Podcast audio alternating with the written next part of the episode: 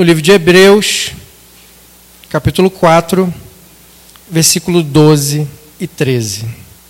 Versículo 12 diz assim: Porque a palavra de Deus é viva e eficaz e mais cortante do que qualquer espada de dois gumes, e penetra até ao ponto de dividir a alma e espírito, juntas e medulas, e é apta para discernir os pensamentos e propósitos do coração. E não há criatura que não seja manifesta na sua presença. Pelo contrário, todas as coisas estão descobertas e patentes aos olhos daquele a quem temos que prestar contas. Amém, irmãos? Só até aqui, pode sentar dando glória a Deus. Irmãos, o livro de Hebreus, nós conhecemos mais comumente como epístola aos Hebreus, mas o interessante é que ele não tem característica epistolar.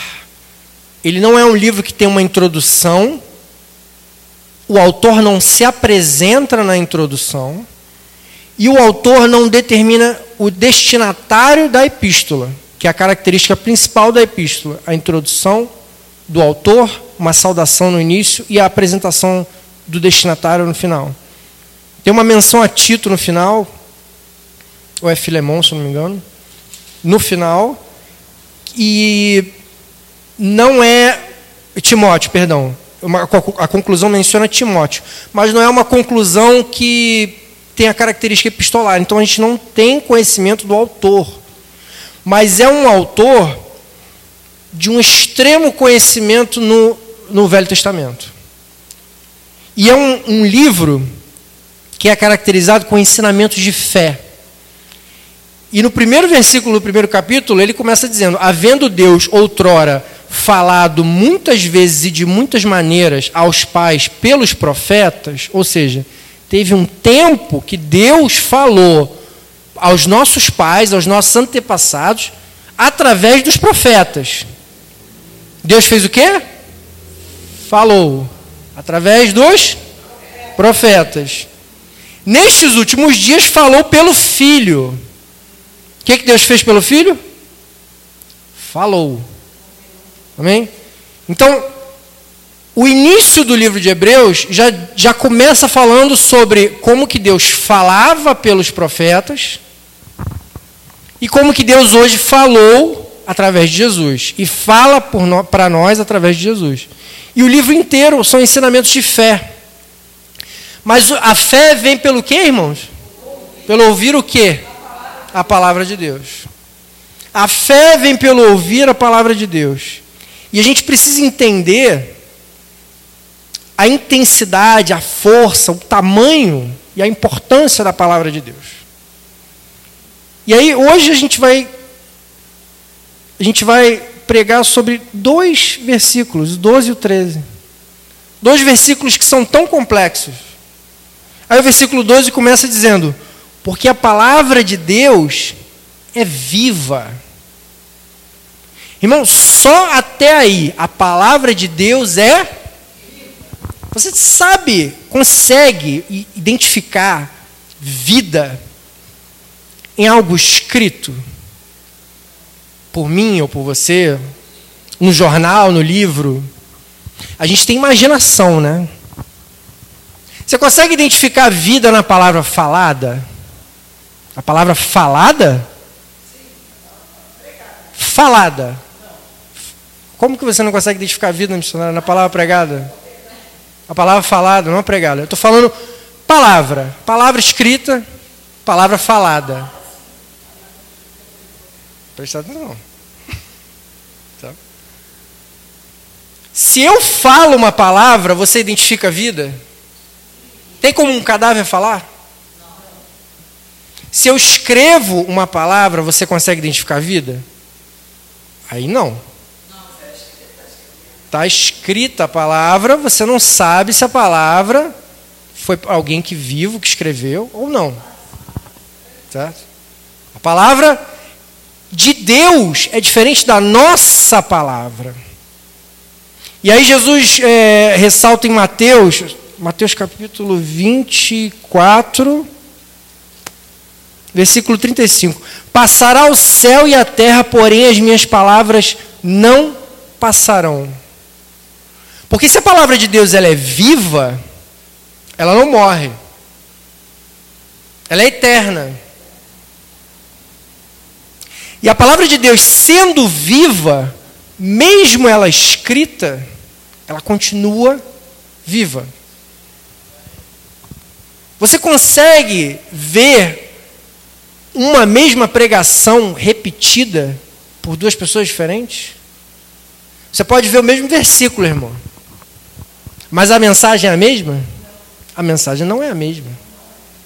Isso já é uma característica de uma palavra escrita que tem vida. Porque ela se manifesta dentro de cada um de uma maneira que Deus quer manifestar. Deus revela a cada um da maneira que Ele quer revelar, de acordo com a sua situação, de acordo com o seu momento, de acordo com o momento da igreja, de acordo com o momento atual. Então a palavra de Deus, ela tem vida. Para você entender a magnitude da palavra de Deus, tenta só um vislumbre. Gênesis 1, 1. No princípio, criou Deus os céus e a terra. Como que Deus criou? Aí o versículo 2 diz: E a terra era sem forma e vazia. E aí o versículo 3 diz: E disse Deus: Haja luz, e houve luz. A palavra de Deus diz: Aí Deus pegou o átomo, pegou o fóton, que é um, um átomo de luz, aí juntou eles assim, ó Aí botou um monte de fóton e fez assim, começou a dar peteleco assim. Pronto, aí a luz, é porque a luz é uma corrente de fótons passando. É isso que a palavra diz. Deus não pegou e fez a luz com a mão dele, Deus falou. Você consegue entender a, o poder da palavra de Deus que só o mencionar cria algo? Isso é a vida na palavra de Deus. A palavra de Deus é viva. Irmãos, a palavra de Deus é viva e eficaz. O que, que significa ser eficaz? O que, que é um homem eficaz? Um cara que ele é eficaz é um cara que, por exemplo, ele sabe fazer qualquer tipo de serviço. Você tem um funcionário que, se você precisar pintar a parede, ele pinta a parede. Não precisa ser a melhor pintura, mas ele pinta a parede. Ele precisava varrer o chão, ele varre o chão. Precisava consertar o encanamento, ele conserta o encanamento. Ele é eficaz, ele faz o que é preciso. A palavra de Deus sendo eficaz, ela opera em nós. E ela não só opera em nós, ela opera em tudo. Ela opera nas circunstâncias da sua vida, ela opera na sua saúde, ela opera na sua causa, ela opera em tudo em você, na sua vida e ao seu redor. A palavra de Deus, por ser eficaz, ela purifica. Em Efésios 5, 26 diz, eu separei aqui, Efésios 5, 26, tendo-a purificado por meio da lavagem de água pela palavra. A palavra de Deus, por ela ser eficaz, ela purifica, ela regenera, ela salva, só a palavra de Deus é capaz de dar entendimento para a salvação. Ela traz a cura. Quando a gente traz a palavra de Deus na pregação, a gente traz a palavra de Deus na oração, a gente consegue a cura. A gente traz libertação. A palavra de Deus tem ensinamento. Ela responde. Irmãos, tem tanto adjetivo relacionado à eficácia. São só alguns que vêm na minha cabeça que Deus me trouxe à memória. E o fato de que ela ser eficaz, a palavra em grego para eficaz do original aqui, significa produz resultado. Então, a palavra de Deus, não só ela é viva, como ela é eficaz, ela produz resultado em tudo. Não só na sua vida, na sua causa, como em coisas materiais palavra de Deus é viva e eficaz e mais cortante do que qualquer espada de dois gumes. Irmãos, A espada, em Efésios de novo, no capítulo 6, 17, Paulo fala que é, tomai também o, o capacete da salvação e a espada do Espírito, que é a palavra de Deus. A espada do Espírito é a palavra de Deus. A espada é a última arma necessária para finalizar a armadura espiritual. E a espada, irmãos, por que Paulo usa aqui o elemento de mais cortante do que qualquer espada de dois gumes? Porque a espada de dois gumes era a espada do exército romano. E a espada dos outros exércitos era de um corte só. A espada dos vikings, a espada dos egípcios, a espada dos gregos. E os romanos, por que eles eram tão poderosos e ganhavam tantas guerras? A espada de dois gumes, ela não tem resistência. Ela corta dos dois lados. Então não há como apresentar resistência ao corte. Ela vai cortar. Então, Paulo estava usando um exemplo da arma mais eficaz de guerra na época dele. Se fosse hoje, irmão, Paulo pregando hoje, ele não ia falar espada, ele ia falar um, qual é a, aquela aquela bala que fura até artilharia, acho que é ponto .50, fura artilharia, é, é artilharia antiaérea, né? Fura helicóptero, avião. Se você é uma, sem brincadeira, é uma arma gigante assim, compridona, precisa de um de um de um tripé, um suporte, você segura nela assim, atira. Se você acertar o avião, o avião cai. É a bala que mais corta hoje. A palavra de Deus, ela é mais cortante do que uma bala ponto .50. Ela é mais cortante do que uma bomba antiatômica, é, uma bomba atômica.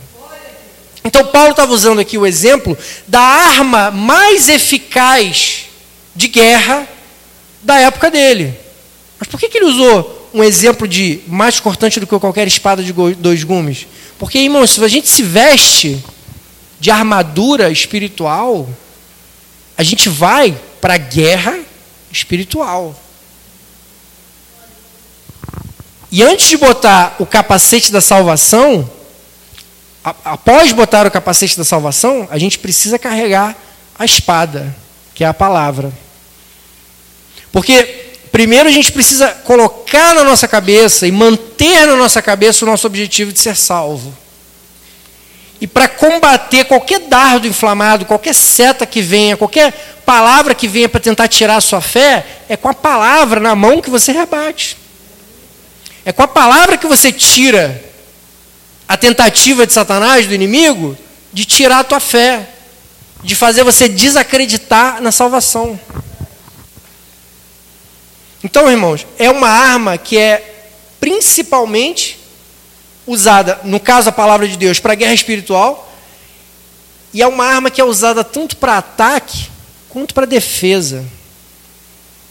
Isso é o mais importante, porque a gente não vai só se defender dos dardos inflamados do maligno. A gente também vai atacar. A gente precisa da palavra na nossa vida para a gente orar interceder pelo irmão, orar interceder pela sua causa, pela sua família, pelo seu trabalho, pelas suas bênçãos que você precisa e você espera. Porque a palavra de Deus é viva, é eficaz e mais cortante do que qualquer espada de dois gumes e penetra até o ponto de dividir alma e espírito. Irmãos, a divisão da alma e do espírito. É muito complexo para a gente entender o que é alma, o que é espírito, porque nós somos, a gente vê a carne, né? Mas nós não somos carne. A carne é uma casca. Tá? Em Gênesis 2, capítulo 7, diz: Então formou o Senhor Deus ao homem do pó da terra, ou seja, formou o corpo né, do pó da terra, e lhe soprou nas narinas o fôlego de vida e o homem passou a ser alma vivente. Então a gente tem a casca, que é o nosso corpo carnal, e o fôlego de vida que Deus nos soprou foi a alma e o espírito junto e a gente passou a ser alma vivente. A alma é relacionada à nossa emoção, ao nosso pensamento, aos nossos sentimentos. É o que a gente chama de cérebro, né? Que está preso no nosso cérebro é a nossa alma. E o espírito é a caixa que carrega a alma no mundo espiritual. Então a palavra de Deus, ela, é, ela penetra até o ponto de dividir alma e espírito. Por que, que é preciso dividir a alma do espírito? Se a carne tiver muito forte, a alma vai ouvir quem? A carne. Se o espírito tiver forte, a sua alma vai ouvir quem? O espírito. Então, no momento que você precisa que a sua alma entenda o que que você precisa ouvir, se é a sua carne, o seu espírito, a palavra de Deus é capaz de penetrar na divisão entre a alma e o espírito. É capaz de colocar na sua cabeça um momento de raciocínio de separar carne e separar o espírito. Daí a importância, irmão, da gente jejuar, para a gente deixar a carne fraca, não para ter desejo como o homem fala, ah, a carne está fraca. Não, irmão. Não, pela, pelo cristão, quando a carne está fraca, o espírito está forte. Se você deixa sua carne com fome, ajoelha e ora, porque é aí que seu espírito se fortalece. Quando você enche a sua carne de comida, você se sente bem. Você fala, ah, comi pra caramba. Você dá sono, você senta no canto, relaxa, dorme, né? Aí você fica o quê? Você sente prazer. Por quê? Quando a gente come, liberam hormônios de prazer. E isso faz com que sua alma sinta prazer. E a sua alma ela se desconecta do espírito ela começa a se conectar mais com a sua carne. Por isso é importante fazer jejum. E a palavra de Deus é capaz de penetrar até o ponto de dividir a alma de espírito, juntas e medulas. Pra você ter noção, irmãos, a junta e a medula. A junta é onde o, o, um osso faz a junta com o outro aqui. E a medula ela passa dentro do osso. Medula óssea. Se a palavra divide na alma e o espírito junto em medula, é exatamente isso que a gente precisa. A divisão entre o que é carnal, o que é espiritual, para a sua alma escolher o que, que ela quer. O que, que ela acha que é certo. E é apta para discernir os pensamentos e propósitos do coração. Então a palavra de Deus, sendo viva e eficaz e cortante, e capaz de penetrar onde alma, espírito e corpo estão, para que, que a gente precisa disso tudo? Para essa aptidão de discernir os pensamentos, ou seja, fazer você entender quais são os pensamentos pecaminosos, porque pensamentos geram palavras. Pensamentos geram sentimentos no coração. E o sentimento do seu coração que aqui está dizendo, para discernir pensamentos e propósitos do coração. O seu pensamento gera palavra e o seu sentimento gera atitude. Quando você pensa numa besteira, você pode falar uma besteira. Quando você sente vontade de uma besteira, você pode fazer uma besteira. Então você precisa da palavra de Deus, nós precisamos da palavra de Deus para discernir os nossos pensamentos dos pensamentos bons e os pensamentos pecaminosos. E para discernir os nossos propósitos, para que a gente tenha propósitos espirituais e não carnais. Para que a gente tenha atitudes espirituais e não carnais. E o interessante, irmãos, é, é o autor, né, que é muito provavelmente seja Paulo, por todo o conhecimento da palavra de Deus e da fé, mas o autor diz que relata sobre a espada de dois gumes, né? A espada de dois gumes que corta de um lado, corta do outro. A palavra de Deus, ela já começa cortando na primeira vez quando alguém lê. E quando você lê a palavra que ela está cortando em você, e você vai falar a palavra para alguém, pregar no seu trabalho, você vai ter o outro corte. Então, da mesma maneira que ela funciona, irmãos, para a igreja que está sendo pregada, ela funcionou primeiro para o pregador. Ninguém está acima de ninguém. A gente que prega, a gente só é um canal na mão de Deus, para trazer a mensagem. Mas antes de trazer a mensagem, a mensagem precisa ser aprendida, a palavra precisa ser penetrada. E se ela não for penetrada no pregador, como que o pregador vai fazer que a palavra penetre na divisão da alma da igreja? Então ela corta dos dois lados, ela serve para os dois. E o versículo 13 diz: E não há criatura que não seja manifesta, ou seja, que, não, que se esconda, né?